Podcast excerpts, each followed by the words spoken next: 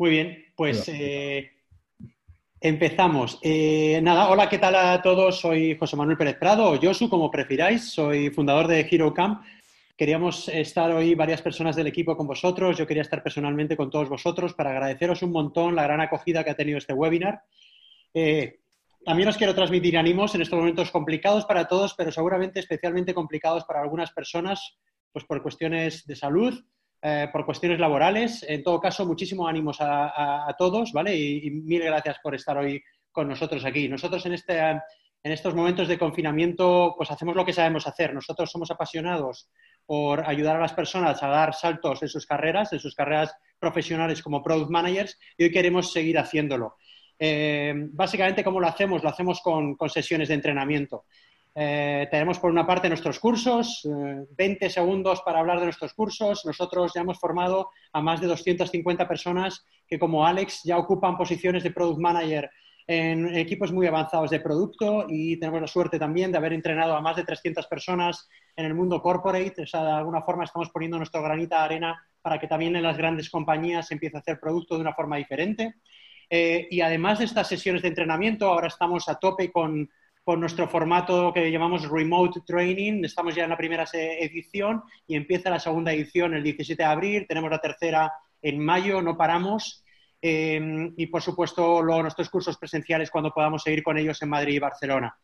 Además de estos cursos o sesiones de entrenamiento, por supuesto, no vamos a parar de hacer webinars eh, gratuitos a través de formatos como este, en el cual intentamos en periodos muy cortos de tiempo, con personas que son absolutos profesionales, que se dedican a esto, a el seguir transmitiendo, divulgando el cómo se piensa y cómo se hace producto desde los equipos más avanzados. Y en esta línea, y ya no me extiendo más, eh, doy eh, la palabra a Alex. Alex, agradecerte muchísimo que estés hoy con nosotros una vez más. sabes que formas parte de la familia Eres una persona súper importante para nosotros, no solo por ser exalumno, sino por todo lo que haces siempre con nosotros, colaboras a tope, eh, ya eres entrenador con nosotros y sobre todo transmites con muchísima pasión, sabes mucho y, eh, eres muy cercano. Ese es puro espíritu de Hero Camp, Alex, así que ya me callo, te doy la palabra, eh, disfruta y, y a por todas. Vamos allá con, más de 230 personas que están hoy con nosotros aquí. Es una auténtica maravilla. Muchísimas gracias a todos. Vamos a por ello. Vamos a entrenar en producto, que es lo que sabemos hacer. Gracias, Alex, y por ello. Muchas gracias, Josu. ¿Qué tal todos? ¿Cómo estáis? Bueno, eh, bueno, lo primero, eh, ya os ha hablado un poco, Josu, de, de Hirukan, qué es lo que hace la escuela. Perdón. Y ahora quiero hablaros un poquito, ¿vale? De mí, o para que veáis quién, quién, os va a dar la charla, ¿vale? De dónde está mi, background, etcétera, ¿vale? Eh, actualmente estoy trabajando como Product Manager en, en Twenty, ¿vale? Eh, que ahora es de Telefónica. Soy los alumnos, como ha comentado yo, de, de Hero Camp. Eh, estuve en la quinta edición en, en, Madrid, ¿vale? Después de eso, bueno, antes de Twenty estaba también en otra empresa, en una startup en Barcelona que se llama Marfil, y antes de eso también como Product Manager en FON, una startup aquí en, aquí en Madrid. Eh, vale, en, todo este tiempo, ¿vale? He trabajado en, Agile siempre, obviamente, pero eh, he trabajado en diferentes, de diferentes formas, ¿vale? En cada uno de un sitio. Y lo que quiero es un poco eh, explicaros la teoría de cómo funciona Agile, cuáles son las principales, al final, ceremonias que tiene, las principales reuniones, un poquito lo que me ha funcionado, lo que no, un poquito, ¿vale? Para que podáis eh, aplicar todo este conocimiento, ¿vale? Que, yo muchas veces me he pegado y, bueno, y todos vosotros también, muchos de vosotros también, ¿vale? Para poder aplicarlo al día a día. Vale. bien. Eh, para empezar, ¿vale? Eh, para conocer un poquito el nivel y adaptar un poco la, charla, me gustaría si pudierais rellenar la, un, pequeño formulario, ¿vale? Que, hemos puesto aquí en, en, el chat, ¿vale? Eh, esto simplemente nos va a servir, ¿vale? Para, adaptar un poquito la, eh, cómo va a ser la, reunión, si nos, metemos un poco más en la parte de teoría, de cómo funcionan las cosas, un poco más de experiencia, etcétera, ¿vale? Eh, esto al final, digo, como pues para muchos de vosotros que ya trabajaréis como product manager o estaréis interesados en el rol, al final esto es sacar datos, ¿vale? Para poder dar al final al, cliente, ¿vale? O al usuario la, mejor experiencia, ¿vale? si os tomáis uno, un par de minutos para, para rellenarla, me viene genial, y así yo mientras voy cotillando las respuestas, y perfecto.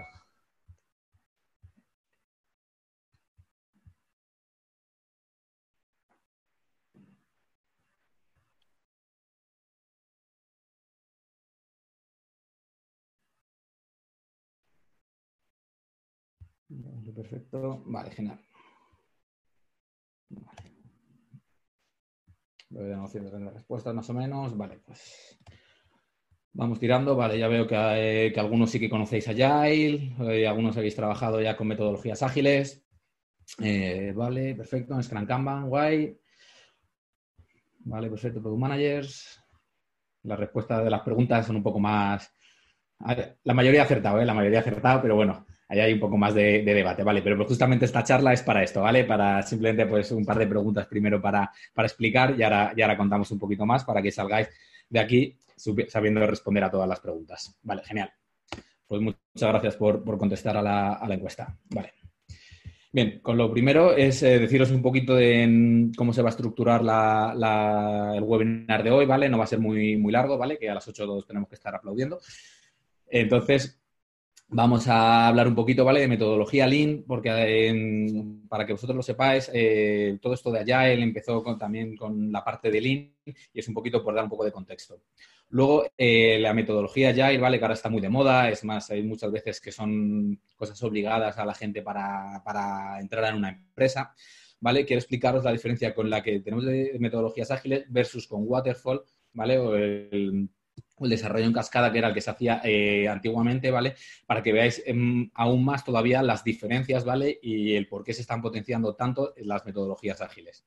Vale, luego quiero comentaros un poquito de Scrum, ¿vale? Cuáles son las ceremonias, eh, eh, los roles implicados, etcétera, ¿vale? Cómo se implementa en un, equipo, ¿vale? Incluso con ventajas e inconvenientes de, implementarlo, ¿vale? Y también la metodología Kanban, ¿vale? Que a lo mejor la conocéis porque es muy, muy rápida y muy sencilla incluso y es muy adaptable a cualquier, incluso para uno mismo. Vale, bien. Vale, empecemos un poquito de, historia de metodología Lean. Vale, eh, la metodología Lean empieza después de la, Guerra Mundial, en los años 50, en, Toyota. Esto es porque vieron al final para, para eh, que como estaban eh, en un periodo de posguerra, al final tenían que mejorar mucho la producción para poder dar realmente aportar valor y realmente conseguir los objetivos que tenían marcados, ¿vale? Todo esto en el futuro, ¿vale? A lo que vamos a hablar hoy más es sobre el Lean IT, ¿vale? El Lean IT es, eh, es la metodología Lean aplicada a desarrollo de software. ¿Vale? Todo esto va a estar muy centrado en desarrollo de software, pero siempre desde una visión de producto, ¿vale? Desde como product manager, cómo lo aplico, cómo interactúo yo con mis equipos o incluso eh, cómo puedo hacer que funcione mejor si ya estamos utilizándola, ¿vale? Eh, esta metodología Lean, ¿vale? es como em, empieza un poco más como eh, cómo hacer las cosas eh, bien y ah, cómo se hacen hoy en día. ¿Vale? Los tres principios fundamentales de Lean sobre los que se sustenta todo esto es, eh, son tres, ¿vale? El primero es la entrega de valor continuo. Esto lo que consiste es en, al final, en entregar piezas de trabajo terminadas, en poder coger y decir, yo ahora mismo tengo un, proyecto, ¿vale? Y te lo doy hecho, ¿vale? no, no voy a no voy a estar aquí mil días y no, es que me queda poco, me queda tal, ¿vale? Por ejemplo, muchas veces a muchos de vosotros quizás hayáis oído alguna... Mm, eh, la típica frase de que está muchas startups como Google, etcétera, de better done than perfect, ¿vale? Que es justamente esto, ¿vale? Diciendo, eh, lo que hay que hacer es eh, entregar valor al usuario, ¿vale? Pero que sea tangible. Si yo ahora mismo, em, por mucho que diga, no, es que ahora mismo quiero hacer esto y esto, pero son cosas que empiezo a hacer, empiezan a llevar mucho tiempo y al final el usuario no las ve, eh, no le estoy entregando, no le estoy aportando ningún valor, ¿vale? Incluso a nadie, ¿vale? Porque yo, a pesar de que crees que sí, no lo estás, ¿vale? Necesitas tener piezas de trabajo terminadas. Vale, segundo el principio, ¿vale? Es el de minimizar el desperdicio. Esto, por ejemplo, eh, se ve muy bien en, no hacer el, trabajo dos veces. Para gente que ya trabaja en, en, en o para aquellos que, vais a trabajar, ¿vale? Por ejemplo, eh, cuando tú haces una tarea, ¿vale? Normalmente entre los test de aceptación, ¿vale? Que te creas, que lo explicaremos luego, está en que pase una serie de test. Al final, si yo hago una tarea y no la compruebo y luego al cabo de una semana me toca volver a hacer, eh, eh, al final estoy rehaciendo mi trabajo. ¿Vale? Entonces es mejor dar una tarea, ¿vale? Que esté ya hecha. Otra cosa, por ejemplo, son los cambios de contexto. Si yo empiezo una tarea, paro, empiezo otra tarea, paro, empiezo otra tarea, al final todos estos todos estos parones hacen que dejes de ser productivo y que te cueste mucho volver a arrancar un producto nuevo, ¿vale? Es empezar una cosa, la terminamos, empezamos a hacer otra cosa. Y por último, la mejora continua. La mejora continua es, una vez que has entregado una cosa, es cómo puedo volver a mejorar aquello que estoy entregando al usuario, ¿vale? Esto lo vamos a ver muy bien, por ejemplo, con las retrospectivas, ¿vale? Que son unas reuniones al final que sirven para hablar de qué hemos hecho bien, de qué hemos hecho mal, cómo podemos mejorar y vamos a, conseguirlo. Vale. Eh, también por comentaros, eh, eh, Agile nació en los 90 luego, ¿vale? hay veces que puede partir un poco de la metodología Lean, en lo pero más para desarrollo de software, y lo que se juntó aquí con una serie de, de gurús en una estación de esquí, que salió, que, tenían que aplicar un poco el sistema que ya se está aplicando a metodología Lean a desarrollo de, de software en las empresas, ¿vale? De cómo se, fundó, que lo fundó un, un, técnico que estaba eh, eh, trabajando en, Microsoft. Eh, lo principal que, aportan estos, esta metodología Lean y Agile es, sobre todo, es un cambio de contexto, ¿vale? Es un basarse más en customer centric.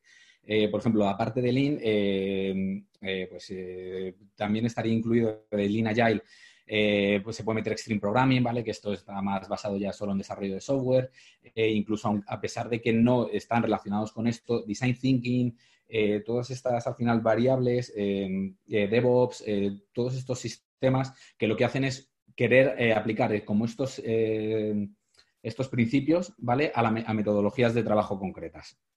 ¿Vale? Sobre todo pensad que en Agile como un cambio de concepto, porque lo vamos a llevar muy al nivel de técnico, pero es algo que yo he visto aplicar a equipos de recursos humanos, a equipos de marketing, ¿vale? Y luego os contaré un poco cómo se pueden aplicar. Vale, eh, vamos a empezar hablando del ciclo de Deming, ¿vale? El ciclo de Deming, eh, bueno, tiene este nombre, pero en realidad no es, eh, él no fue el que lo creó, lo creó otro estadista, lo que pasa es que como él fue el que lo popularizó, pues se quedó así, ¿vale? Y es un poco en lo que se basa al final la metodología Lean, que es lo principal.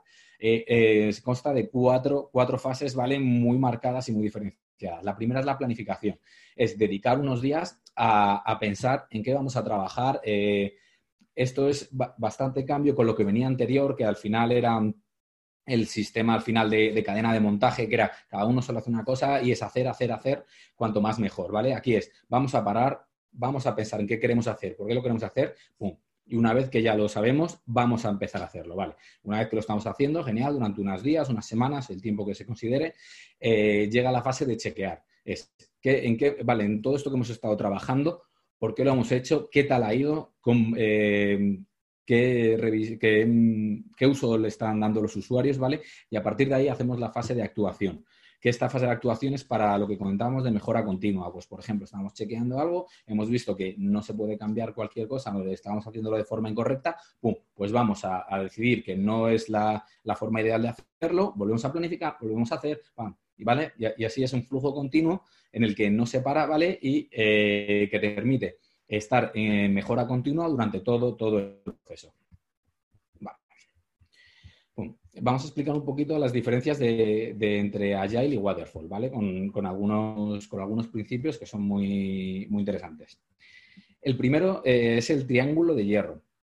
En el triángulo de hierro eh, se basa principalmente para, estimaciones. En él nos dan tres variables inicialmente y una cuarta variable que se considera que es la calidad. Vale, en una metodología Agile por ejemplo, si te dicen el alcance y el tiempo, tú les tienes que decir el coste que te va eh, a, llevar eso, ¿vale? Ya sea un coste monetario, un coste de personas, em, cualquier tipo de, coste, ¿vale? O si eres, trabajas en consultoría, eh, pues un coste realmente de, dinero. Si me dan, eh, por ejemplo, otra de variables, el coste y el tiempo, yo les puedo decir el alcance que puede llegar a tener ese proyecto, ¿vale? Por mucho que tú me digas, si tú quieres X, si no tengo el, si los costes y el tiempo no me dan, yo te tengo que decir que es menor. ¿Vale? Eso principalmente es que en Agile, si te dan dos de esos, dos de, dos de las variables, tú calculas la tercera en relación a esas dos variables que ya tienes, entonces ya puedes hacer una, estimación. Eh, ¿Qué pasa? En Waterfall lo tradicional era que te dieran el coste, el alcance y el tiempo. ¿Vale? Te dicen, toma, no, yo quiero que me hagas todo esto, tienes este presupuesto o este equipo y tienes dos semanas.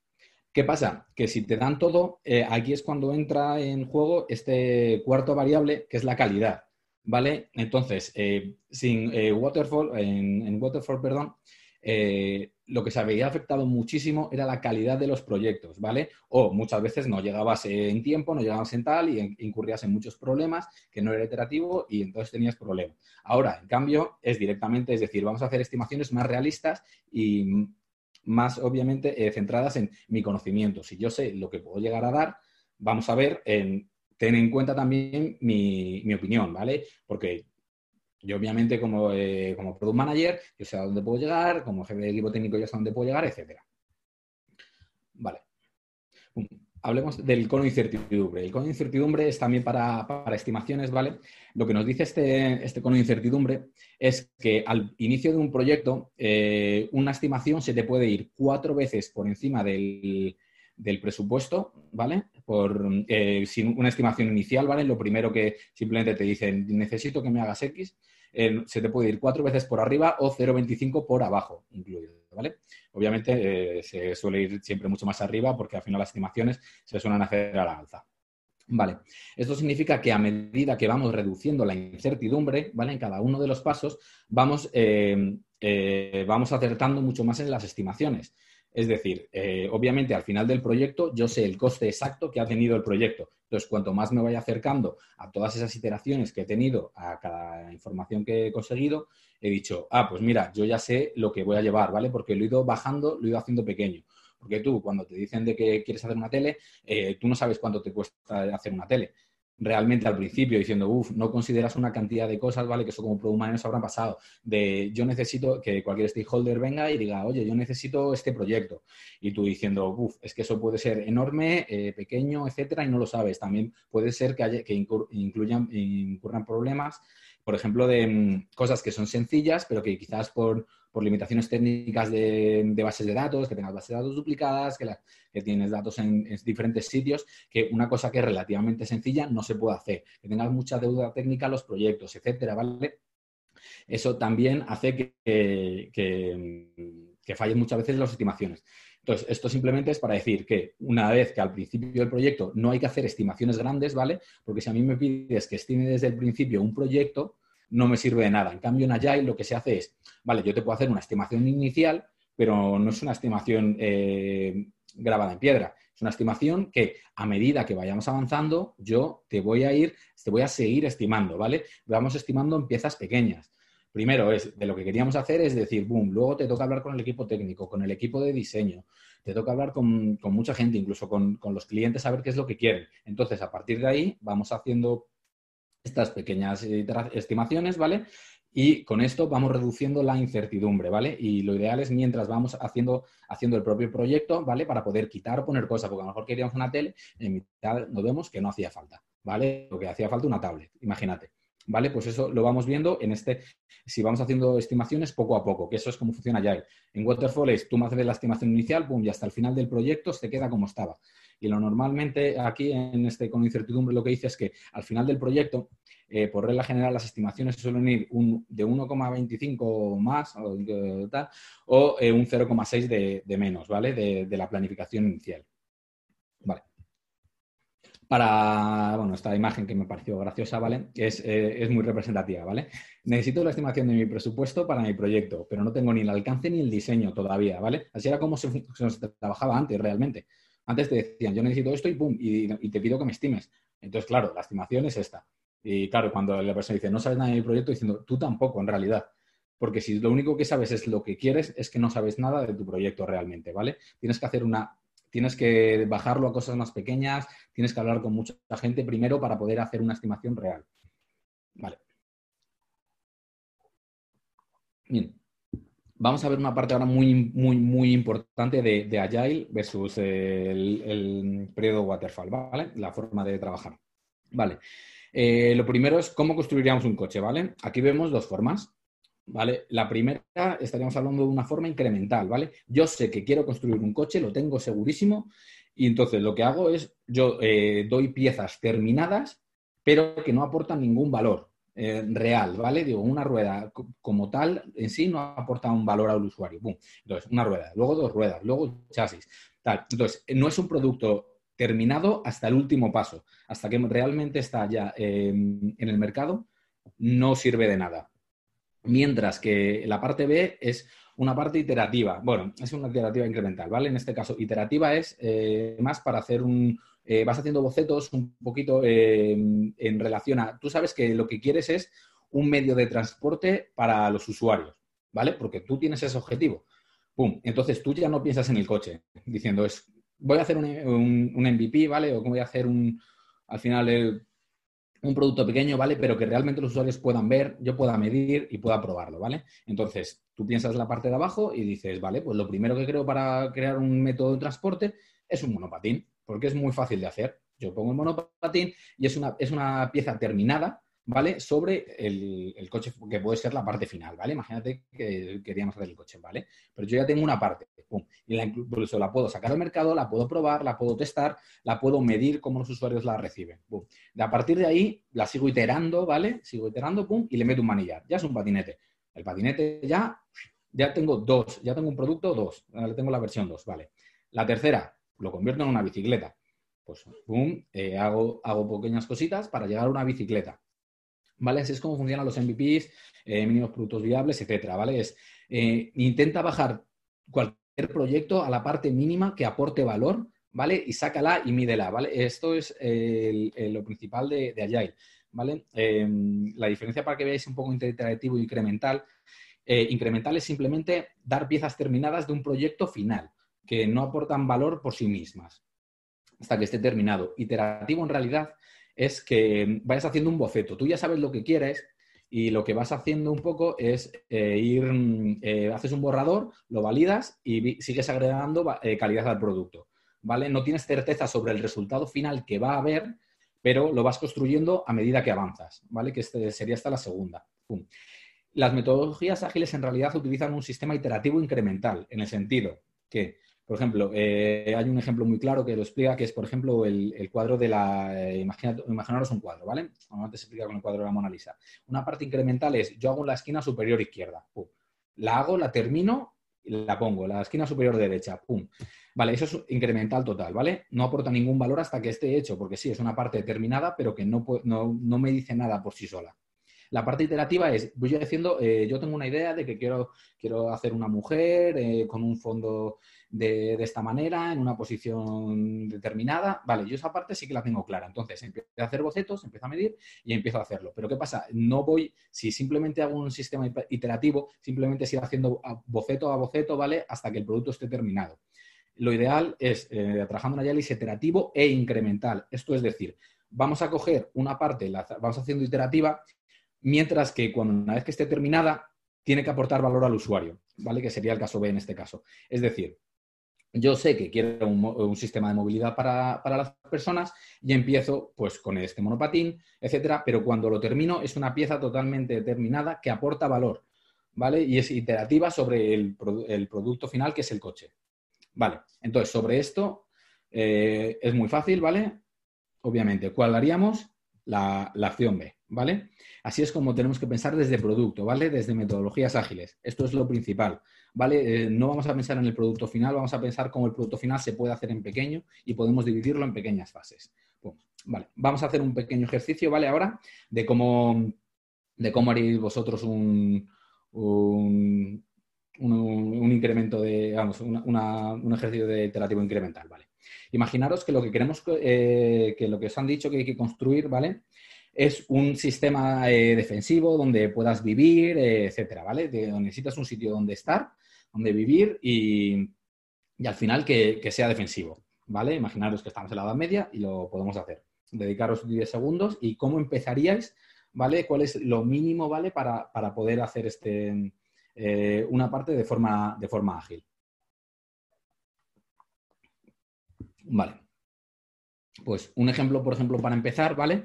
Podría ser una tienda de campaña diciendo, oye, pues mira, una tienda de campaña, al menos de momento, me permite, me permite un poco un, sitio donde quedarme, que era un poco el objetivo al principio que tenía. Vale. La segunda iteración, diciendo, vale, pues eh, ahora ya que tengo esto, perfecto, vamos a cambiarlo y vamos a decir, pues como yo sé lo que quiero, que todos en la cabeza teníamos como un castillo, ¿vale? Que era lo que queríamos. una cabaña de madera, diciendo, pues mira, una cabaña de madera ya es un paso mejor que lo otro, ¿vale? He visto que lo otro me valía, eh, tenía, aportaba valor, y tiene sentido eh, crear un siguiente paso, que es, por ejemplo, hacerlo en cabaña. Vale, genial. Siguiente paso. Vamos a hacer ya una casa, una casa un poco mejor, ya incluso le pueden meter una ventanita, le pueden meter alguna cosita, ¿vale? Digo, ya, ya más, eh, un poco más chula. Vale. Obviamente esto para llegar aquí, eh, lo ideal, eh, obviamente esto es porque es un caso muy concreto, ¿vale? Lo ideal son piezas muy, muy pequeñitas, ¿vale? se pueden dar, si queréis más ejemplos, decídnoslo, que podemos dar, dar más ejemplos, ¿vale? Por ejemplo, el siguiente, por ejemplo, meterle una valla a la casa. Vale, entonces al meterle una valla a la casa eh, ya estábamos cubriendo un poco las necesidades de, seguridad que podíamos tener. Obviamente no es la seguridad tanto que queríamos, ¿vale? Mientras que, pero al menos ya tenemos cosas funcionales que la gente puede realmente utilizar. Mientras que si hubiéramos hecho el castillo, imaginaros que eh, simplemente lo que tendríamos eh, es media valla, un cacho de puerta, un cuarto de torre, etcétera, ¿vale? Porque esto lleva mucho tiempo hacerlo. Entonces, mientras vamos así pequeño, vamos haciendo cosas. Vale. Y en este caso lo que he querido poner es, ¿qué pasa si de repente imaginaros que, que vale, que estamos en la Edad Media y llegan los cañones? O sea que tú la idea que tenías, que era en un periodo de Waterfall, era hacer un castillo y de repente ha llegado algo al mercado, ha llegado algo a una situación concreta que estamos ahora, donde la idea que teníamos preconcebida lo que queríamos ya no nos sirve, porque un cañón no me sirve para defenderme del castillo. Pero al menos ahora, de esta forma y de, esta mm, forma de, de crear iterativa incremental, ya teníamos esta casa y tal que podemos cambiar. Mientras que aquí tienes medio castillo hecho que no te sirve para nada. ¿Vale? Esto es verdad que son ejemplos muy físicos, pero con ejemplos digitales es exactamente lo mismo. Si quiero hacer un blog de recetas, eh, perdón, un libro de recetas, ¿por qué no empiezo por un blog? Eh, empiezo creando unas recetas con unos links a, sitios externos y a partir de ahí voy mejorando. O sea que es simplemente empezar en cosas pequeñas que se puedan hacer por si en medio del, camino hay que hacer cualquier cambio. ¿Vale? Esto es muy, muy, muy importante que lo tengamos en cuenta. Vale. Para terminar con esta parte, eh, diremos los valores del manifiesto ágil. Hay cuatro valores. Lo primero, valoramos las personas interacciones más que los procesos o herramientas. Esto lo que quiere decir es que hay un cambio de enfoque en lo que primaban antes eran los mecanismos, ¿vale? Lo que decíamos, la, cadena de montaje, etcétera, por eh, las personas. Si las personas están a gusto, van a hacer mejor su trabajo, van a realmente dar más de sí mismos. Esto es lo que se basa en Manifiesto Ágil. Otro es que se ve un software funcionando más que documentación exhaustiva. ¿Por qué? Por eh, los principios que teníamos de antes. La documentación no aporta valor, mientras que un software sí. Que no quiere decir que no haya que hacer documentación, que hacerla, pero antes en un proyecto Waterfall hacías cantidades ingentes de documentación. ¿Para qué? Si luego no se lee nadie o no da valor, diciendo es mucho mejor dar un producto al usuario y medirlo ahí que dejar una documentación exhaustiva que nadie, lo va, que nadie va a leer. Vale. La tercera, se valora una colaboración con clientes más que la negociación de contratos.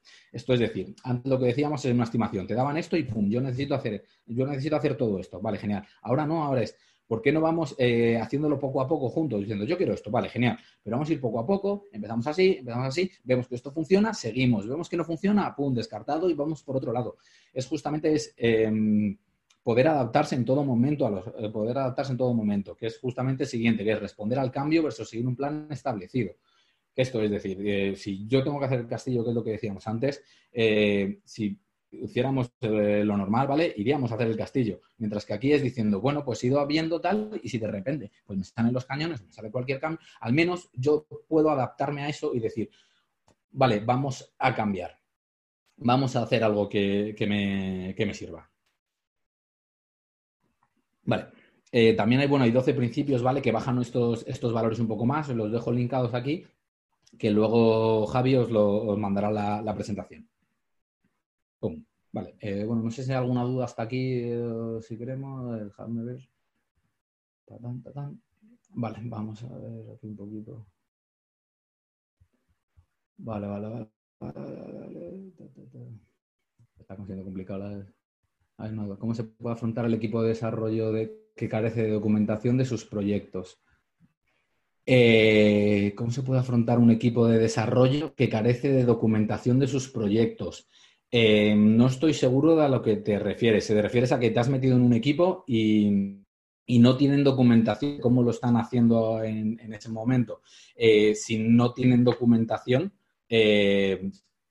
cómo han hecho, es que me está costando entender, vale. Eh, no es que no, es que no haya nada de documentación. ¿eh? Eh, en el ejemplo que ponía no es que simplemente es que se tiene que primar más el entregar valor que hacer documentación. Obviamente tú, si no tienes documentación, pues lo que tendrás que hacer es perder tiempo de una persona explicando que haga una transferencia de conocimiento al resto del equipo técnico. Obviamente, porque obviamente, eh, si no, de todas maneras, por mucho que no tengas documentación, leyendo el código se puede ver los propios, los propios usuarios se pueden entre ellos mismos vamos, decir cómo está hecho el, el proyecto, etcétera. ¿vale? en mi caso al menos no ha, no ha habido ningún problema porque muchas veces los usuarios no tienen documentación. En el mío muchas veces no leen, no leen tanta documentación y lo que hacen es simplemente eh, preguntan. ¿vale? Y, por ejemplo, eh, ejercicios que incluso en mi, eh, en mi, empresa se hace que tienes parte de mm, como una hora a la semana, un, un técnico se junta con otro y programan juntos la misma cosa, ¿vale? Y así aprenden de algo que no estaban, que no están de lo que no está familiarizado, ¿vale? Y así se van haciendo poco a poco, así entonces cada técnico va cogiendo cada vez más, más información y no tienen y no necesitan documentación. Vale, perfecto. Bueno, también veo que. Vale, veo mucha gente que también está respondiendo a las preguntas. A ver, venga, una pregunta más y seguimos. Me gustaría recibir tu punto de vista lo siguiente. Si hoy tenemos una mentalidad de growth y estamos experimentando, ¿qué debería considerar para garantizar que funcione un método incremental? Vale, eh, cuando tú eh, testas, ¿vale? Eh, un prototipo, un prototipo no es lo mismo que, vamos, un prototipo te sirve para, validar, ¿vale? Para efectivamente solo la parte iterativa. Un prototipo no tiene que ser incremental como tal. Pero entonces, claro, tú, un prototipo, una vez que lo has validado y, y obviamente funciona, lo que tienes que hacer es generar ese valor real. ¿vale? Si yo, por ejemplo, para, hacer un prototipo, incluso yo hay muchas veces que para hacer un test, ¿vale? Como Product Manager, diciendo, voy a poner en, este botón que cuando tú pinches te salga un, mensaje y te ponga próximamente, mido cuántas veces eh, la gente pincha en ello. ¿Vale? Diciendo, y si es más de un 70%, considero que el test ha sido un éxito y me merece la pena. Pum, pues ahora como ya tengo los datos, lo que quiero hacer es vamos a realmente a, hacer que ese botón haga lo que habíamos dicho que decía. En el caso de que salga contrario, ¡pum!, pasamos. ¿Vale? Aquí estoy diciendo ya un poco que, ya tenemos eh, la idea de lo que queremos construir, ¿vale? La parte de MVP es eh, de prototipado, etcétera. Eso sí lo podemos ver en otra charla y tal, porque eso ya es mucho más complejo, ¿vale? Esto es en el caso ya de que ya hayas validado esa hipótesis entonces ya sepas un poco lo que tienes que construir y es cómo construirlo, ¿vale? Que siempre, aún así que has validado la hipótesis, no quiere decir que eh, te tengas que hacer un, desarrollo completo de una funcionalidad, sino que puedes empezar poco a poco. Mira, si no, como dice eh, Javi, ¿vale? Eh, ir poniendo las preguntas que tengáis, ¿vale? Y si no me cabe en la charla, no os preocupéis, que tengo tiempo luego, etcétera, mañana y las vamos contestando. Vale, vamos un poco de Scrum. Vale, Scrum es un sistema es un framework para, organizarse en, eh, forma de trabajo. Hay unos conceptos básicos, ¿vale? Eh, el primero que os quiero decir es el backlog, ¿vale? El backlog es la, principal herramienta del Product Manager. Es todas esas tareas que haya que hacer, ¿vale? Todos esos requerimientos necesarios que eh, hay que hacer que el owner es el Product Manager. Es, básicamente es el cajón donde lo siguiente que se va a hacer. Pum. Eh, es el que se encarga de, al final es, es el sitio donde guardas los futuros desarrollos, ¿vale? Aquí hay que distinguir dos backlogs. El primero es el product backlog, ¿vale? Que es, por así decirlo, por mucho que digamos, es el cajón de desastre, ¿vale? Porque muchas veces cosas que hay que ir limpiando porque se quedan siempre en el backlog. Y el backlog de sprint. El backlog del sprint es todo aquello que entre dentro del sprint, ¿vale? Que está subido un nivel más arriba y está refinado. ¿vale? Porque tú primero metes eh, cosas, ideas en un backlog, luego las refinas, ¿vale? Y cuando ya tienen un cierto nivel de estimación correcto, ya entraría en el, en el backlog del sprint. Vale. Eh, los sprints. Eh, Scrum se basa en sprints que son iteraciones concretas, ¿vale? Siempre de la misma duración. oficialmente tiene que ser de una a cuatro semanas. mi experiencia con esto, de una o dos semanas. No los hagáis más largos. yo trabajo tanto de una semana como de dos semanas. Ventajas de cada uno, inconvenientes. Eh, eh, de una semana es muy rápido. ¿Qué pasa? Que nada estás otra vez en una planning, nada estás en otra vez en, todo, ¿vale? Es, eh, lo bueno es que te permite iterar muy rápido. lo malo de dos semanas es, en el caso de que se pueda meter cosas en medio del sprint, quitando cosas y metiendo cosas, Vale. Si no, eh, si es un. Porque según Scrum, ¿vale? Scrum rígido, como es, eh, está puesto, una vez que se estiman cosas, ya no se puede tocar el sprint. Eh, obviamente esto choca un poco con la metodología Agile, pero esto como es una metodología también de trabajo más técnica, es como está definido. obviamente no se suele trabajar así, pero que sepáis que hay veces que puedes llegar a tener problemas de tocar el sprint. Vale, hablemos de los stakeholders. Los stakeholders son todos aquellos aquellas eh, personas ¿vale? involucradas en tu producto ¿vale? que no estén dentro del equipo. Por ejemplo, puedes tener internos y externos. Los externos más fácil, usuarios y clientes. Usuarios, utilizar la aplicación. Clientes, gente que paga por tu aplicación. Internos puede ser de todo, desde marketing, legal, eh, finanzas, eh, el CEO, cualquier persona que pueda necesitar cualquier algo de tu producto, al fin y al cabo. Vale. Eh, sobre todo esto es muy importante porque al final como product manager tú interactúas muchísimo con tus stakeholders, ¿vale? Que son las cosas, que son de donde sacas los requerimientos para meter eh, los productos, digamos, las, historias de usuario en el backlog. Aquí se llama historias de usuario, pero en realidad no son historias de usuario, debería llamarse PBI. Un PBI, al fin y al cabo, es el Product Backlog Item, que es como, como, se, como se definen eh, todas estas tareas, todos estos eh, todas estas tareas que están dentro del backlog. Eh, lo que pasa es que al final, al final todo el mundo eh, suele utilizar la forma de historia de usuario para crearlas por regla general. Obviamente, simplemente es para, explicaros. El definition of ready, esto es muy importante. Esto es unos requerimientos que necesita el equipo técnico para poder empezar las tareas. Esto es decir, yo ahora mismo si digo, necesito una pantalla que me haga esto, desde el equipo técnico te van a decir, yo antes de empezar la pantalla, ¿vale? Por lo que decíamos antes de reducción de la, de, reducir este, el desperdicio, yo no voy a empezar la tarea si no tengo ya la pantalla aquí antes de empezar, porque voy a empezar y voy a tener que pararme porque yo sé que eso lo voy a necesitar y es un bloqueo.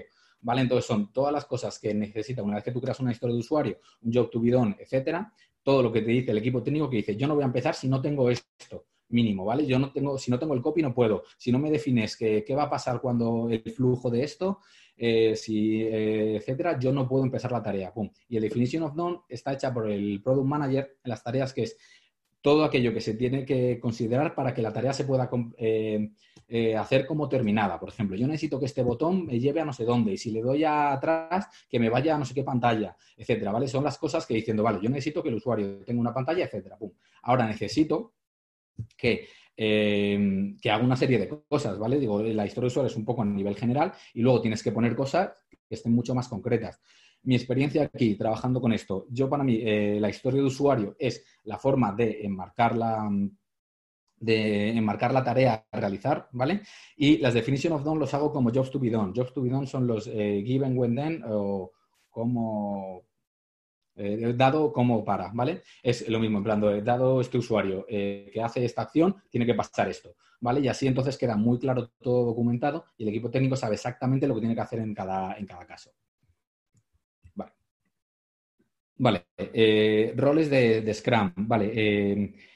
el Product Manager. El Product Manager es el que se encarga, como hemos dicho, del, del, backlog, de priorizar tareas y de decidir qué es lo que se va a hacer y cómo. perdón, el cómo no. decidir lo que se va a hacer el Product Owner, eh, Product Owner, Scrum Master, Tech, eh, Lead, eh, al final, hay Manager, dependiendo de la empresa, les he visto que ya hay diferentes personas. Al final es el jefe del equipo técnico de tu proyecto.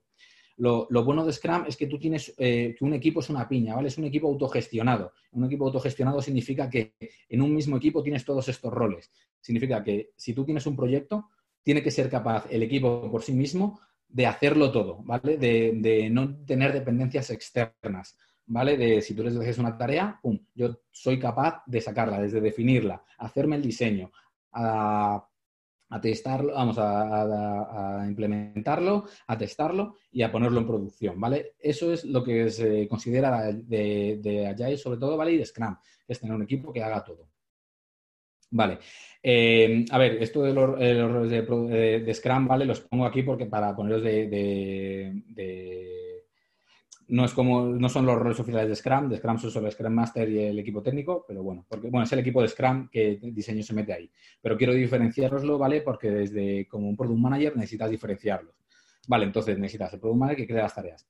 El Product Owner, que es el encargado del facilitador. En caso de Scrum, tiene que también calcular la, velocidad del sprint, que se hagan las tareas exactamente, etcétera el equipo técnico encargado de desarrollar, desarrollar todas las, eh, todas las tareas que tengamos y el equipo de UX, equipo de UX, UI, eh, como lo tengáis, al final el equipo de diseño, al final hacer toda esa parte visual y de flujos que hacen falta para poder sacar las cosas a producción. Vale, hablemos de las ceremonias. Eh, las ceremonias, reuniones, como queráis llamarlas. Scrum están muy definidas, ¿vale? Vamos a hablar de Scrum, pero luego se pueden reutilizar incluso en, en Kanban. Eh, la planificación. Eh, la planificación es una reunión que se hace al principio del sprint, ¿vale? Eh, justo cuando, cuando empieza, que es de lo que se organiza, lo que se va a hacer en el sprint. Aquí lo que, lo que hay que hacer es, lo primero es estimar las tareas. Con estimar las tareas, lo que me refiero es, puedes estimarlas de varias formas. normalmente es con puntos de historia a la hora de yo trabajar con, con Scrum, de aplicarlo, yo he visto que se, trabaje, que se estime en tiempos. Eh, que se estime en tallas de camiseta. Eh, al final es, estos son frameworks, ¿vale? Digo, como es un framework, eh, quiero explicarlo como tal. Algo que se puede adaptar, algo que no es fijo, ¿vale? no penséis en, esto como si Scrum así, Scrum es así, no, y no vamos a tocarlo. ¿Vale? Digo, sobre todo si tenéis la mentalidad de Product Manager, ¿vale? Porque del equipo técnico alguna vez sí que me ha pasado más, pero tiene que poderse cambiar. Vale, entonces, eh, aquí tú ya llevas las tareas refinadas, ¿vale? Y lo que haces es, eh, se las asignas a, una persona encargada y eh, se estima cuánto tiempo o cuánto, esfuerzo va a llevar esa tarea, ¿vale? Concretamente. Lo, ideal normalmente se trabaja con puntos de historia en el planning poker, que el planning poker suelen ser unas cartas que utilizan una especie de escala de Fibonacci. con, la, con el coste que tiene la tarea de esfuerzo. Simplemente se, hacen las estimaciones eh, y una vez que se acuerda entre el equipo técnico, eh, esto simplemente es para el equipo técnico, ¿vale? Todas estas ceremonias eh, el Scrum Master las tiene que facilitar, ¿vale?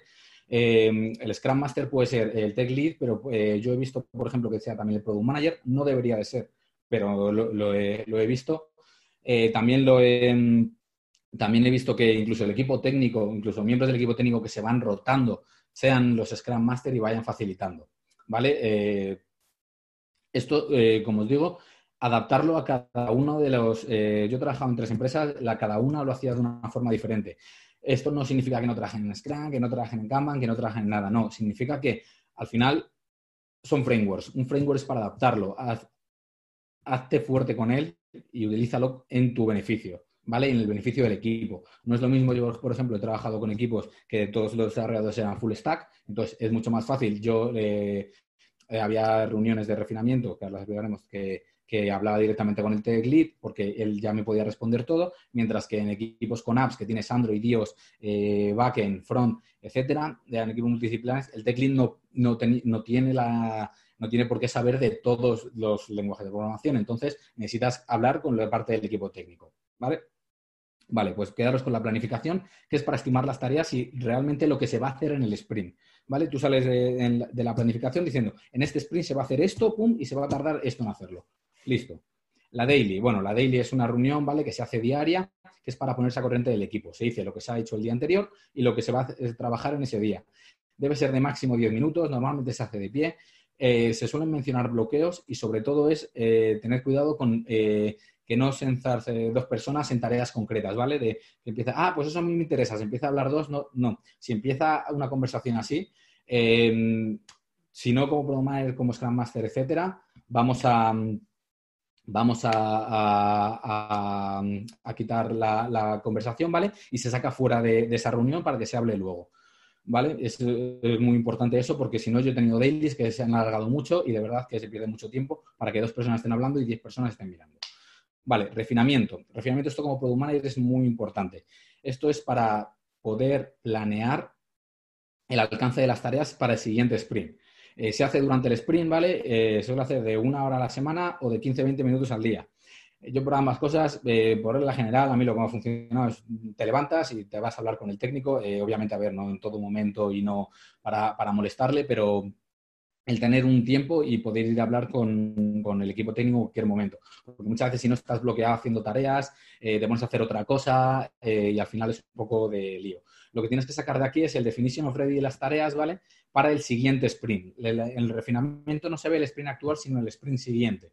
En el sprint siguiente lo que se mira es eh, obviamente, eh, todas estas tareas que hemos dicho que se quieren meter en el sprint siguiente, la gente te va a decir, oye, pues yo necesito eh, tener todo esto, diciendo, ah, vale, pues tú ya lo tienes planificado, tú con diseño, entonces ya vas trabajando en eso y cuando se va a estar en la, reunión de planificación, ya lo tienes todo definido y todo hecho para poder empezar. Vale. La, demo, la demo y retro las voy a explicar juntas porque normalmente se suelen hacer juntas. yo cuando lo, he hecho, ¿vale?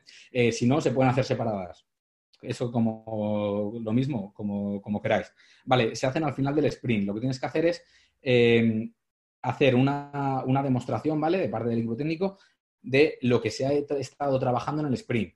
Eh, aquí muy importante y sobre todo un consejo muy útil.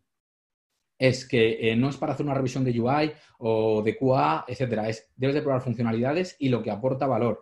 No es para probar todo, todo, todo, diciendo, ah, mira, es que hemos hecho eh, un, cambio de color, un cambio de color ya lo si ya lo ha hecho una revisión UI, la demo no hace falta para eso, ¿vale? La demo sirve para, eh, hemos creado una pantalla nueva, hemos creado, si no, se puede quitar la demo, ¿vale? Digo, no por nada, sino por si no se pierde mucho tiempo. Como veis, son muchas reuniones, ¿vale? Las reuniones quitan tiempo. Las reuniones, eh, y sobre todo el equipo técnico, al final tienes que trabajar, tienes que hacer cosas, etcétera. ¿Vale? Es, esta es recomendación. Vale, y retrospectiva, vale, la reto es muy importante. Eh, se hace al final del sprint, es, eh, hay muchas formas, muchas, muchas formas de hacer la, la, retro, ¿vale? La principal normalmente es caído mal, caído bien y cómo se puede caído mal, caído bien, y tienes que sacar acciones concretas para mejorar, ¿vale? Decir, eh, vale, todo esto está muy bien, pero al final yo lo que quiero es que eh, salir con algo que realmente me, aporte valor y, me, y, que pueda atajar, ¿vale? Se suele hacer con eh, ¿qué, ha, ido bien en este sprint, qué ha ido mal, luego la gente vota sobre ellas y sobre las acciones más votadas se sacan acciones SMART. Las acciones SMART eh, tienen que ser, como bueno, es un acrónimo ¿vale? en inglés, ¿vale? Que tienen que ser específicas, medibles, accionables eh, eh, real, si no me equivoco, sí, y basadas en el tiempo, ¿vale? Y luego lo, explico, ¿vale? Que vamos a, bajar una. Vamos a, bajar en una, retro de un, ejercicio al final, ¿vale? Para probar. Vale, eh, ventajas de Scrum, ¿vale? ventajas de Scrum que tiene. tienes un conocimiento anticipado de lo que vas a trabajar en el sprint. Esto quiere decir que como has tenido la planning, ¿vale? Todo el equipo sabe todo lo que se va a hacer, todo el alcance que tiene ese sprint. La segunda es que tiene todo documentado. normalmente eh, yo siempre he trabajado con Jira, cualquier herramienta que se utilice para esto. Eh, tienes todas las tareas creadas, eh, todo el mundo tiene acceso en todo momento y, eso, como hemos dicho, como ya teníamos todo anticipado, ¿vale? incluso el backlog suele estar también ahí, ¿vale? la gente puede acceder al backlog, etcétera. Roles bien definidos en todo el proceso. Eh, se sabe lo que va a hacer cada persona, ¿vale? Y sobre todo eso, las tareas, como en la planificación sale cada persona con su tarea, eh, sabe todo el mundo lo que va a hacer. Y por ejemplo, diciendo, si yo trabajo en Android, etcétera, y tal, y tengo que hacer estas dos tareas, voy a hacer esto. Si el Scrum Master, que es el facilitador, el que se encarga de ayudar en todas las reuniones, o, etcétera, pues eh, tiene que, se sabe muy bien cuál es su rol. El Product Manager, es el rol que tiene es el rol, ¿vale? Es muy sencillo, ¿vale? Eh, y otra es el gran sentimiento de pertenencia al equipo por eso, ¿vale? Porque hay muchas reuniones, eh, se involucra a todo el equipo en todo momento. ¿Vale? Que esto al final es muy importante al final para esto que decíamos de que es un equipo autogestionado, ¿vale? Y que es un equipo único. Inconvenientes. Es muy rígido en el, sentido, oficial, ¿vale? Que no es fácil añadir tareas en un sprint empezado. Porque aún así, si quieres eh, añadir tareas en un sprint empezado, lo que tienes que hacer primero también es estimarlas, ¿vale? Estimarlas y si quieres añadir una tarea, ¿vale? Si tú puedes hacer, por ejemplo, una media de... Mm, yo he trabajado y al final eh, de 12 story points, ¿vale? Por, sprint.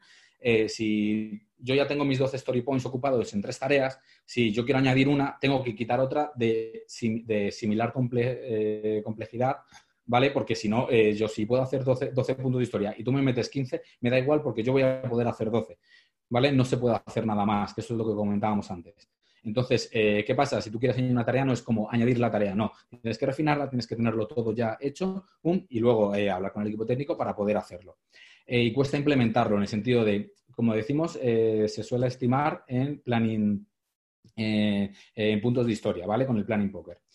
¿Qué pasa? Al principio las estimaciones son difíciles de hacer, ¿vale? Porque son esfuerzos, no sabes realmente, entonces hasta que realmente Scrum empieza a ser fluido y empiezan a aceptar, eh, va, eh, requiere, requiere cierto tiempo, ¿vale? Eh, y paciencia para, aceptar, ¿vale? Yo he estado que al principio que habían 18 puntos, luego de repente 14, acaban cabiendo 12, em, hasta que se acierta realmente las primeras semanas de sprint, no se puede comprometer lo que se mete en el sprint a sacarlo, porque ahí se está iterando y se está viendo cómo, cómo hay que hacerlo.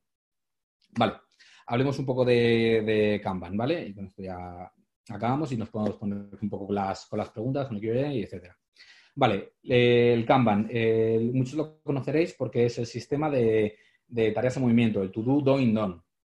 El to-do, doing, done es, eh, al final es para, eh, tú tienes la lista de tareas que tengo que hacer hoy, pum, las pongo mientras las estoy haciendo, pum, que tengo foco en ello, y luego cuando está hecha, la dejo hecha. Ahora, eh, esto eh, no significa simplemente que tenga tres columnas, ¿vale? Eh, este sistema es muy, muy adaptable. Entonces, lo que te permite hacer es, si yo tengo tareas en la primera lista, lo ideal de aquí es, una vez que tienes una tarea, es llevarla al final, ¿vale? Es que, no haya tareas bloqueadas. Y, lo que me refiero que puedes adaptarlo, por ejemplo, yo soy trabajar con una, con una columna extra que se llama blog, ¿vale? Que lo que te permite es decir, pues si está bloqueado por cualquier tipo de, otro equipo, etcétera, ¿vale? Que las puedas meter ahí. Em, eh, eso significa que también puedes tener tareas in progress de cada uno de los equipos técnicos. Eh, eh, hacedlo como queráis, ¿vale? puedes tener una que sea review, si el equipo necesita review. puede ser to-do y una anterior que sea backlog como el cajón desastre y a partir de ahí cogerlas. esto es para que hacéis lo que queráis. Vale, en el caso eh, de este, ¿vale? Un, consejo muy importante que os, quiero dar es de meter un número máximo de, tareas por cada una de las columnas. Eh, eh, esto es muy útil sobre todo para que saber dónde ponga el foco, ¿vale? Kanban lo que se basa es en yo cojo una tarea, pum, y la llevo hasta el final. Aquí no importa estimaciones, aquí no importa nada. Lo ideal aquí es yo cojo una tarea, pum, y la muevo hasta el final. Eh, puede ser larga, puede ser pequeña, vale, sin problema, pero yo la muevo hasta el final. En el caso, en el caso de, de, eh, tener, eh, de tener, muchas tareas, ¿vale? de no poner un número máximo, ¿vale? Lo que hace es que empieces a liarte y empiezas a tener muchas tareas incluso en Doing, entonces lo que en una la pones en blog o no la mueves y la pones otro en Doing y al final empiezas a tener un lío y empieza a ser difícil de manejar. Entonces, si tienes, por ejemplo, que en Doing no puede haber más de una tarea por, persona, ¿vale? Y en Blog no puede haber más de tres, una vez que en el momento de que en Blog hay tres tareas, lo que tengo que hacer es dejar de hacer lo que estoy haciendo, irme a Blog, desbloquear ese cuello de botella y seguir. ¿Vale? Porque aquí el problema son los cuellos de botella y esto es para que no haya cuellos de botella. Entonces, si no os ponéis un límite máximo, yo he visto que haya muchísimos cuellos de botella y de verdad que se puede mm, complicar mucho. Vale, ventajas de Kanban. Es muy fácil de implementar y adaptar esto en el momento que empiezas, pum, eh, es que no, requiere ningún tiempo para, vamos, requiere un mínimo, mínimo tiempo para aprender, a coger historias, etcétera, a poder cambiarlas y tal. Pero es muy, muy fácil. No es como Scrum que necesitas semanas, meses para poder realmente hacer estimaciones buenas. Eh, agilidad para adaptarte a cambios, quitar tareas. Por ejemplo, diciendo, ah, esta tarea no la quiero, quiero otra, porque al final para productos es muy, muy útil. La quito, la pongo, la quito, la pongo. ¿Vale? Eh, son simplemente eh, eh, tareas que puedes mover en todo momento y son no, no, es que esté grabado un fuego que como ya estaba en, en ya no la puedo quitar, no. Aquí tienes totalmente foco. Y sobre todo es que tienes el foco y las tareas en progreso, como decíamos. Aquí es, yo no sé que voy a hacer cinco cosas, no, yo sé que voy a hacer una. Yo tengo el foco en una tarea, pum, y la llevo al final. ¿Vale? Ese es el objetivo de Kanban, como todo. Eh, obviamente aquí ahora hay muchas preguntas, etcétera. Eh, vamos a ir contestándolas y tal. Eh, todo puede tener muchos problemas, todo, cada equipo tenga que, implementarlo como pueda. ¿Vale? Pero la idea de Kanban es justamente esta.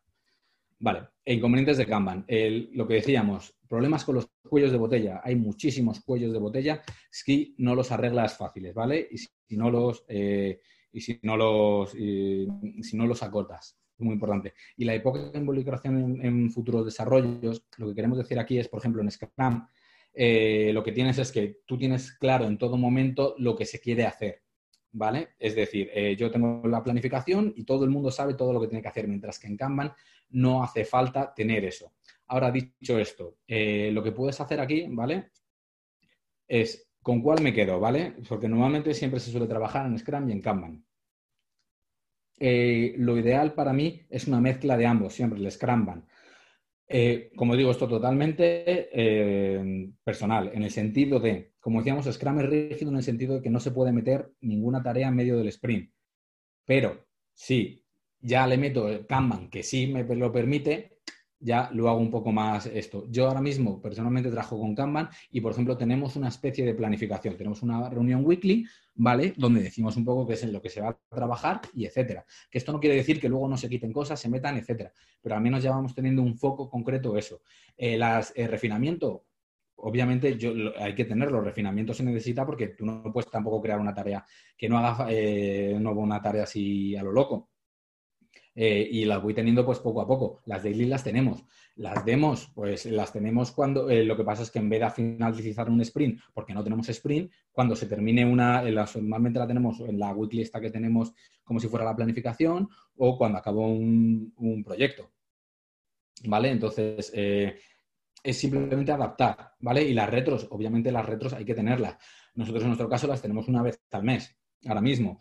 Eh, obviamente, eh, cuanto más retros se hagan, en el sentido de si, están funcionando, es genial, ¿vale? Porque lo, bueno de, las retrospectivas es que te permite mejorar y al final, si las haces muy eh, alargadas en tiempo, lo que te permite, todo el mundo se centra en la última semana, últimas dos semanas, ¿vale? Si yo las hago cada tres meses, la gente no me va a poner lo que salió mal o bien hace uno o dos meses ¿vale? Es un consejo que os quiero dar, diciendo, en el caso de que paséis una, de que esto va a pasar porque la gente le pasa y la gente lo va dejando. Entonces, lo ideal aquí es, no hay un, Scrum es lo mejor, Scrum es ideal, eh, yo, eh, Scrum lo es todo. No, eh, la gente suele trabajar más en Scrum, pero no es que es con que Scrum lo es, es mejor que Kanban, es diferente. Dependiendo de qué tipo de proyecto, qué tipo de producto, qué tipo de equipo tengas, depende de tantos factores. Lo ideal es probar lo que hemos visto antes, iterar. Eh, vamos a hacer todo esto, ¿vale? Y vamos a, a, ver cuál realmente funciona mejor.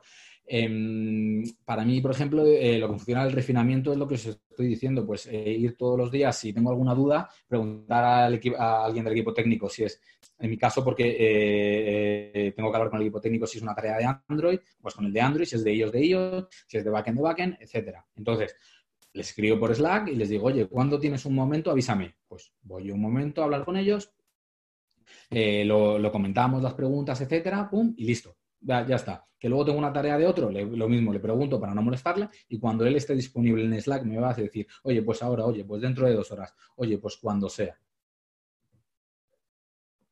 Vale. Eh, eh, lo mismo, es adaptar absolutamente todo. Em, eh, jugar con esto, son frameworks. Un framework significa que es un marco de trabajo que es para probar, que es para cambiar, ¿vale? Es para para testar eh, lo que yo, por ejemplo, antes cuando trabajaba en, eh, eh, con todo full stacks, el refinamiento en mi caso, lo hacía solo con el tech lead, porque el tech lead ya me hacía todo, entonces ya no tenía que molestar al equipo técnico. Yo tenía una reunión de todos los días de media hora con el tech lead, ¿vale? En el que veíamos temas de bugs, temas de futuros desarrollos y ya los bajábamos juntos.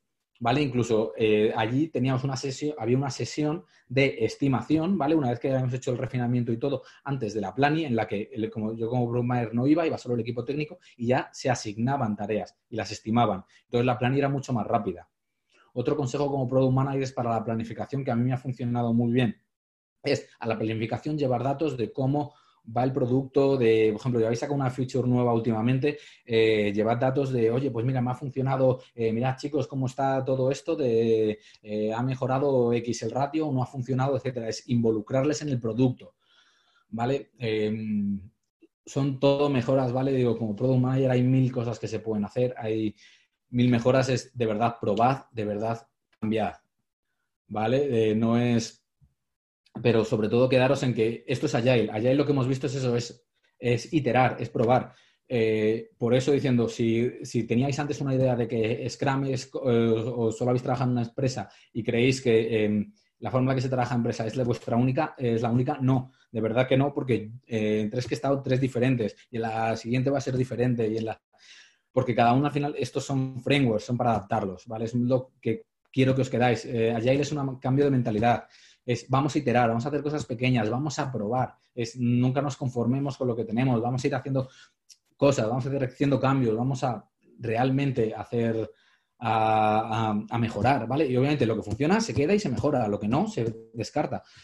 No, no tengáis miedo en, probar y en cambiar, ¿vale? Digo, mira, para aquellos que no conozcáis, mira, el, ya para antes de empezar las preguntas, ¿vale? Vamos a hacer un pequeño, una pequeña retrospectiva, ¿vale? Del webinar, ¿vale? Con un ejercicio muy fácil y, lo, y así veis un poquito cómo, cómo puede ser una retrospectiva muy, muy sencillita.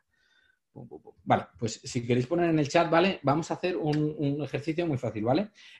para el me gusta, ¿vale? Vamos a coger las tres primeras que, haya.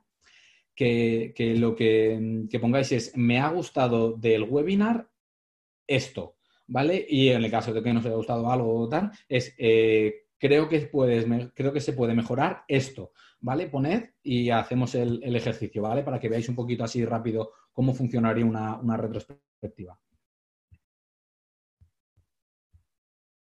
A ver si alguien tiene alguna, alguna idea, algo que queda.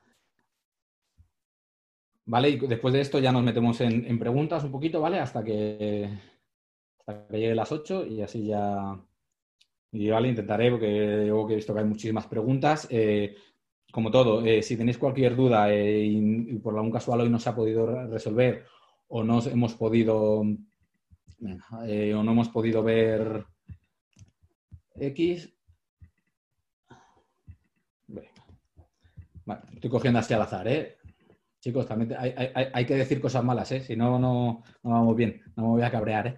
Digo, si no, si, si nos dicen cosas malas, eh, no, tampoco, tampoco, eh, vale, mira, todo más ahí, Escribí mucho, vale. Esto, obviamente, el, ejercicio ideal es todo el mundo del equipo, ¿vale? Escribiría, se suele escribir posis, ¿vale? En la pared, popa, ¿vale?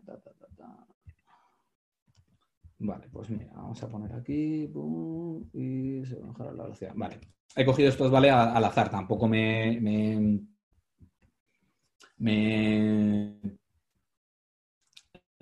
tampoco eh, vamos a ponerlos todos, ¿vale? Porque es un ejercicio muy, muy rápido. Vale, lo que eh, considera la retrospectiva, la, tradicional de toda la vida. ¿Qué me ha gustado? Que no. Eh, coges, pones posits en la pared con lo bueno y con lo malo. Ahora das unos minutos a la gente para votar. ¿vale? Votad, por ejemplo, eh, votad, eh, por ejemplo, la, llamemos 1, 2, 3, 4, 5, 6, ¿vale? vamos a poner que las tres, las tres buenas son la 1, 2 y 3, 4, 5 y 6, ¿vale? Votad un poquito aquí. Y ahora digo que de todas maneras cogeré todo este feedback, ¿vale? Para, mejorar. ¿Vale? Y esto es justamente lo que hablamos antes también de allá, el de iterar, etcétera, es eso. Digo, mira, pues ya de paso ya me llevo un feedback y con el feedback que se va a conseguir, pues es justamente diciendo, pues la próxima vez que dé este webinar, otro, etcétera, voy a saber qué es lo que esperaba la gente, qué es lo que puedo mejorar, qué es lo que todo lo que tengo que hacer diciendo, pues para cambiar, a lo mejor diciendo, pues, y, si me dicen que es muy mala idea o que, son conceptos muy básicos, etcétera, pues a lo mejor es que hay que cargarse el webinar y empezar de cero. En el caso de que no, se puede mejorar. Vale, mira, vamos a votar. Vale, mira, uno, uno, uno. Vale, el uno de momento se ha bastante de bueno.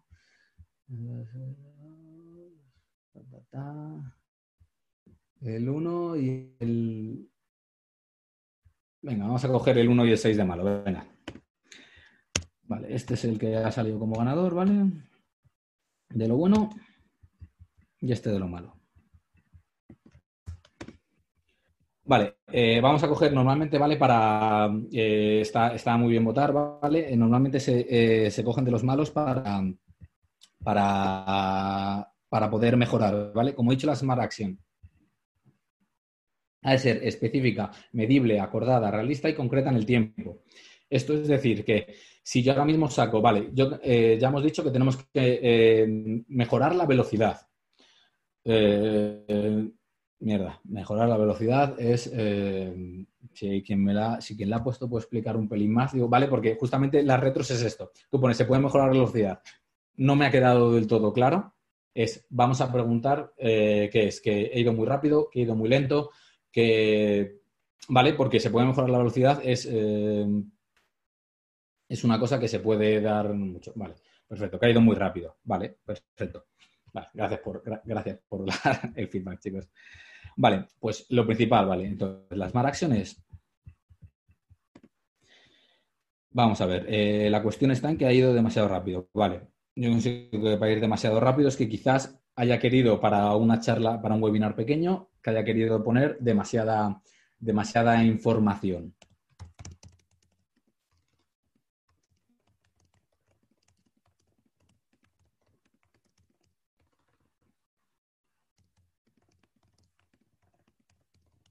Vale. Imaginaos que esto es la Smart Action que hemos sacado. Lo primero es, ¿es específica? Sí, me vale como específica porque está bien. ¿Es medible? Ahora mismo. Ahora mismo no. Entonces, ¿qué hago? Se ha visto muy rápido. Entonces, hay que poner datos, ¿vale? Para que, ¿cómo vamos a medir esto, esta acción concreta, ¿vale?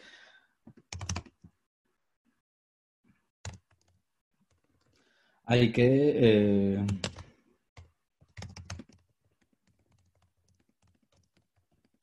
Vale, vamos a poner que solo con Scrum y Kanban, ¿vale? O hay que quitar, eh, porque he visto también que había mucha introducción, perfecto, vale. ¿Medible ahora? Sí, porque si ya solo explicamos Scrum y Kanban, ya con esto ya sería un poco más medible. ¿Acordada? Vamos a imaginar que estuviéramos hablando, ¿vale? Sí.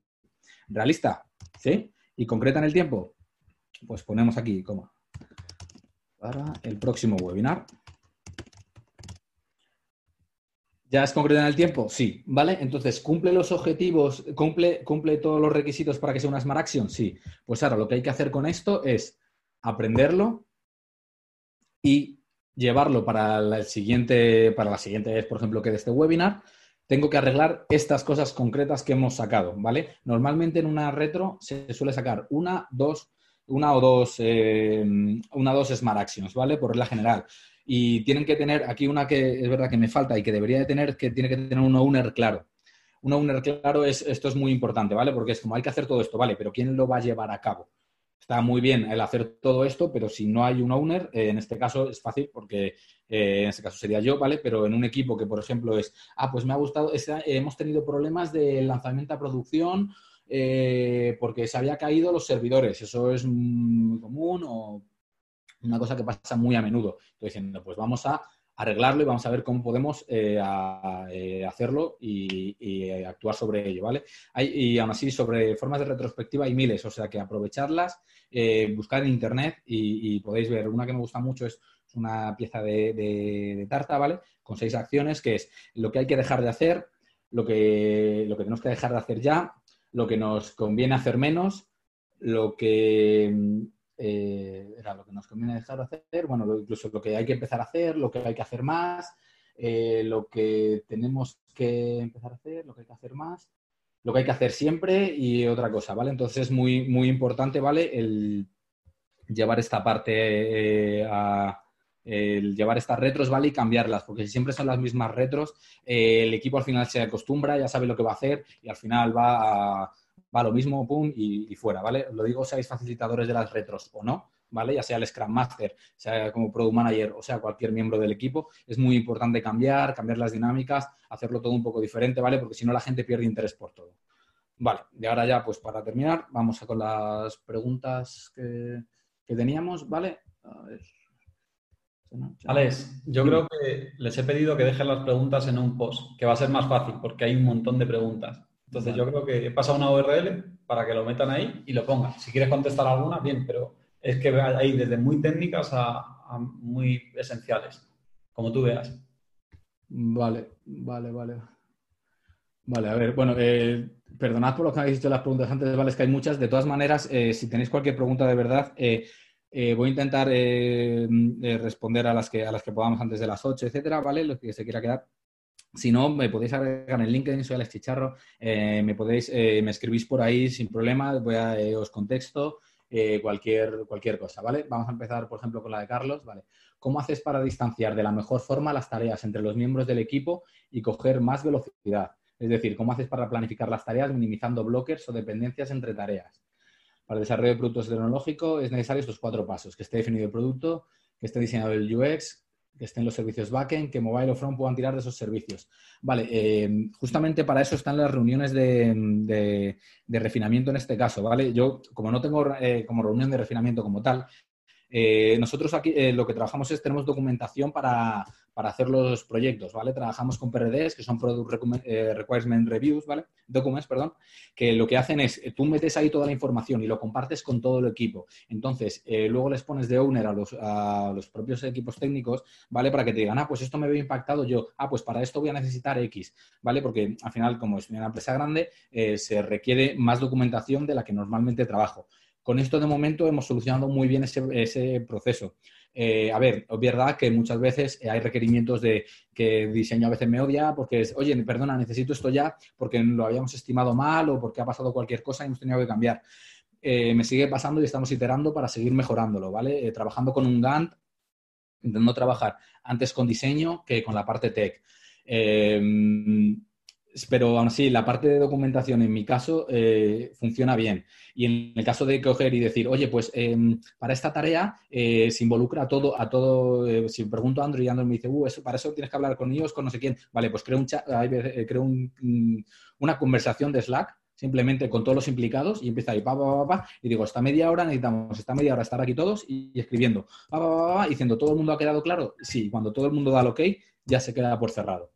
¿Vale? Espero poder haberte ayudado. Vale. Hay una...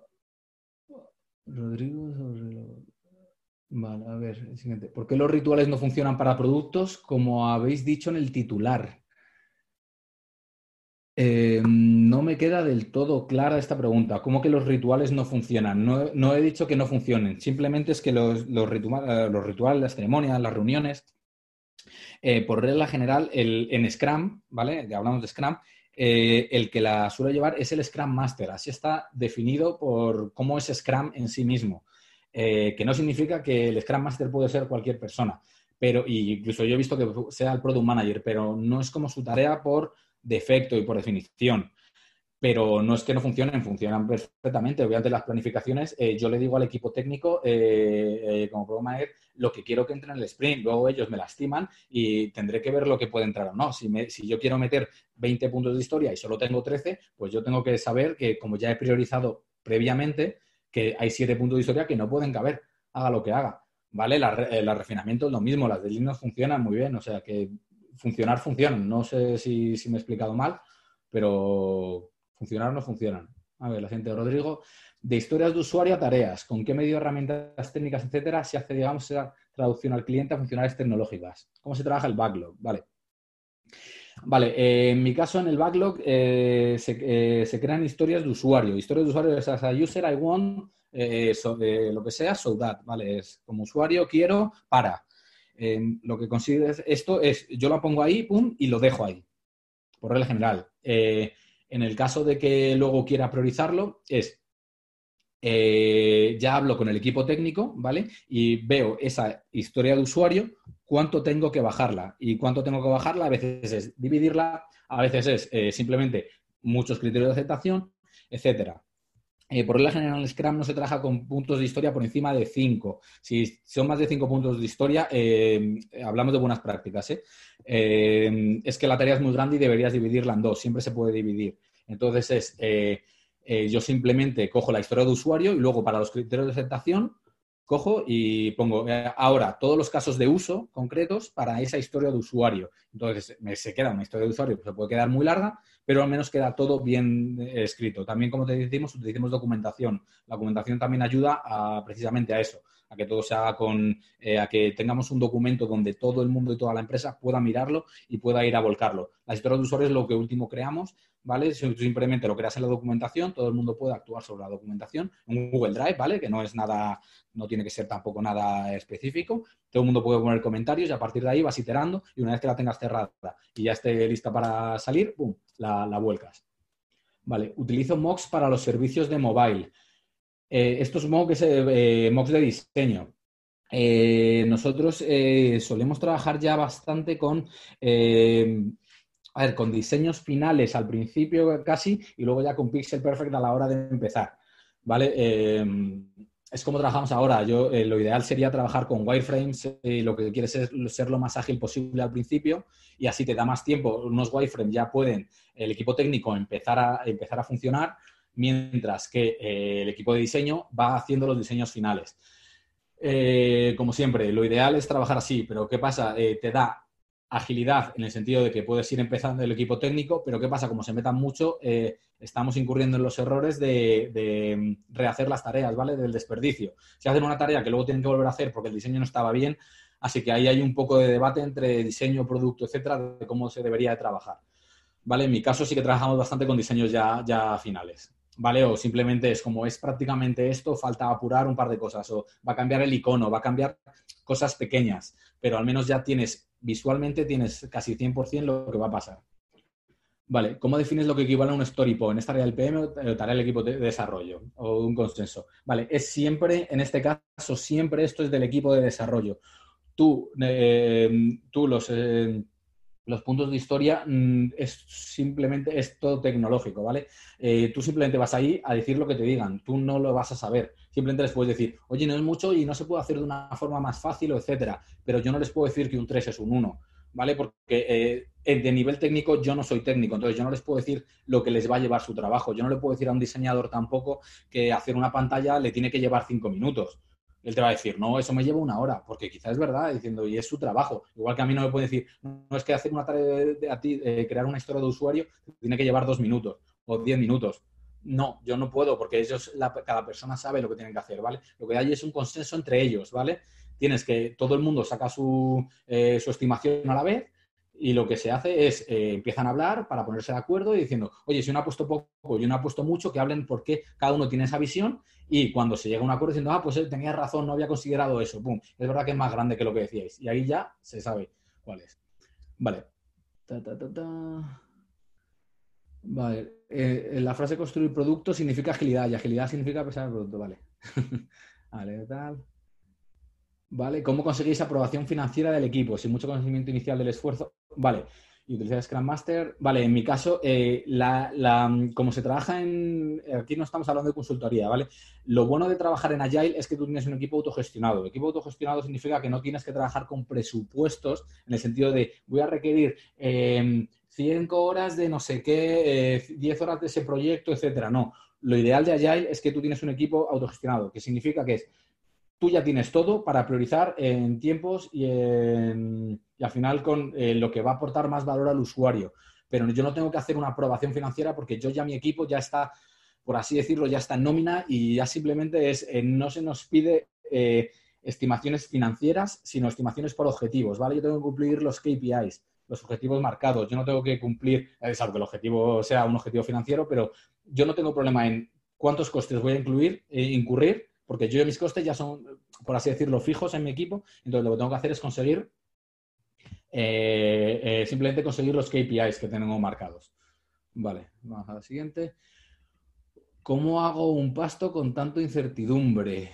No me queda muy clara esa pregunta, Sergio. Si me la puede volver a hacer, a ver. otra, hablabas de las aplicaciones, específicamente para recursos humanos, frameworks de trabajo donde apuntalar las interacciones en organizaciones muy apalancadas en Waterfall.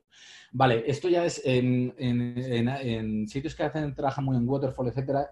Esto ya es más eh, gestión del cambio, ¿vale? Eso ya te pueden, por ejemplo, eh, HeroCamp tiene un curso que es justamente para eso, para para meter todas estas metodologías, toda esta filosofía de trabajo en empresas. Eh, si tú ahora mismo ya trabajas en un framework que es muy waterfall o etcétera, es poco a poco. Por ejemplo, tú, eh, si trabajas en recursos humanos, eh, ¿cómo hacer?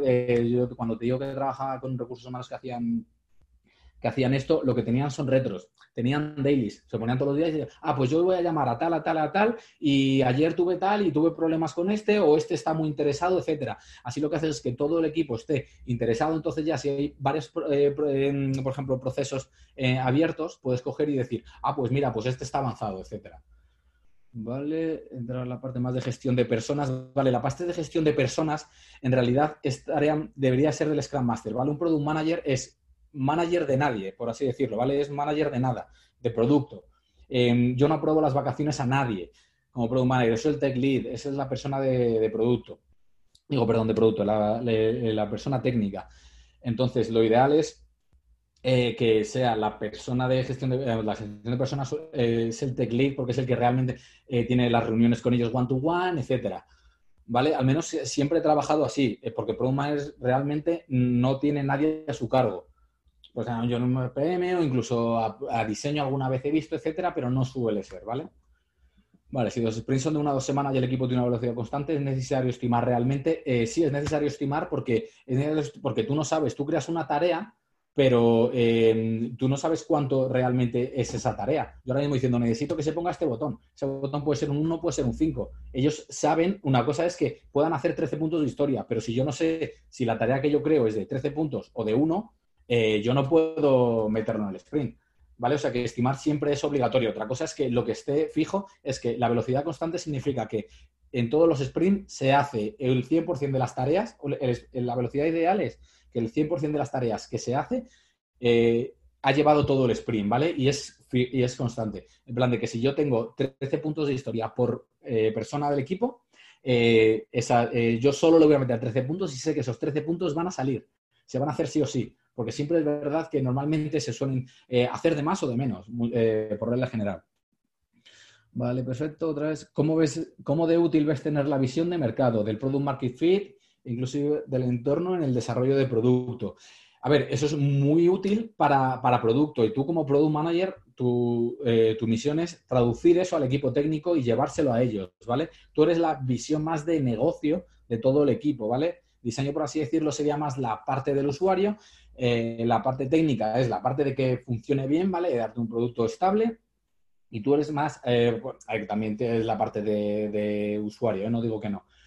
Pero eh, lo que tienes que hacer es eso, es el Product Market Fit. Eh, obviamente eso está en los KPIs de Product Manager, eso es la vida de Product Manager, pero tú lo que tienes que hacer es priorizar en relación a eso.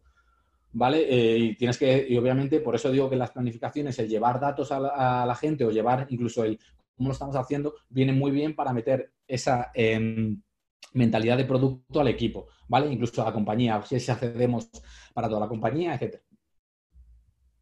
Vale, ¿cómo hago un presupuesto de un proyecto con tanta incertidumbre? Eh, no, se hace. En Agile no se hace. Tú simplemente haces, eh, tiras un, triple y tal, y lo que haces es bajarlo. Yo hasta que no lo bajo, yo no puedo hacer una estimación de nada. Quiero hacer una estimación, pero digo, esto me lleva un Q, y aparte, un cuarter, un trimestre, etcétera, diciendo a partir de aquí, no, no, no, eh, una vez que lo bajas, una vez que lo con el equipo técnico, si ahora mismo me dice, yo necesito esto, es que no puedes ni debes dar una estimación, ¿vale? Porque no tienes todo el conocimiento, ¿vale? Y es que entonces, como pierdas eso, estás, estás jodido. Vale, en tus experiencias que conozcas, ¿cómo se mide desempeño de personas según roles? Eh, el desempeño del equipo técnico se mide con la velocidad, ¿vale? Que es como comentábamos, que es eh, cuántas tareas de, que tenías de, al final de puntos de historia consigues sacar por sprint, ¿vale? Que tienen que ser el 100%.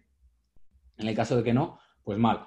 Eh, y según Product Manager, pues obviamente cumplir los KPIs al final, pero al final lo ideal, el desempeño es conseguir entre todos los KPIs. Si no ha salido por un tema de desarrollo, pues tendrás que centrarte en desarrollo. Si no ha salido por un tema de diseño, tendrás que ir tú a, desarrollo y verlo. Vale, ¿el Scrum es técnico o pura metodología sin background técnico? El Scrum Master es un rol técnico, ¿vale? Un rol técnico definido para Scrum que consiste en ser el facilitador de todas las ceremonias de Scrum, del equipo, etcétera. Que no quiere decir que tenga que ser siempre eh, la misma persona o que un rol solo sea el de Scrum Master. Para mí, un Scrum Master que solo sea Scrum Master eh, sirve en empresas que son muy grandes que sea un Scrum Master para muchos equipos. A mí lo de los Scrum Master es alguien del equipo que puede rotar, que puede cambiarse. Hay mil formas de, certificarse por Scrum, eh, hay cursos, etcétera. Eh, pero al final es, eh, una vez que lo has aplicado, es, una vez que has trabajado con ello, es fácil, por así decirlo, ¿vale? Digo, no quiero decir que, que no sea un trabajo tal, duro, pero es fácil aplicar lo que es Scrum. También me refiero, lo que es difícil de facilitar. Pero Scrum Master, las tareas en sí, una vez que has trabajado ya un poco y has visto, son fáciles de replicar. Obviamente, la gestión de las personas es la cosa más compleja que hay en el mundo.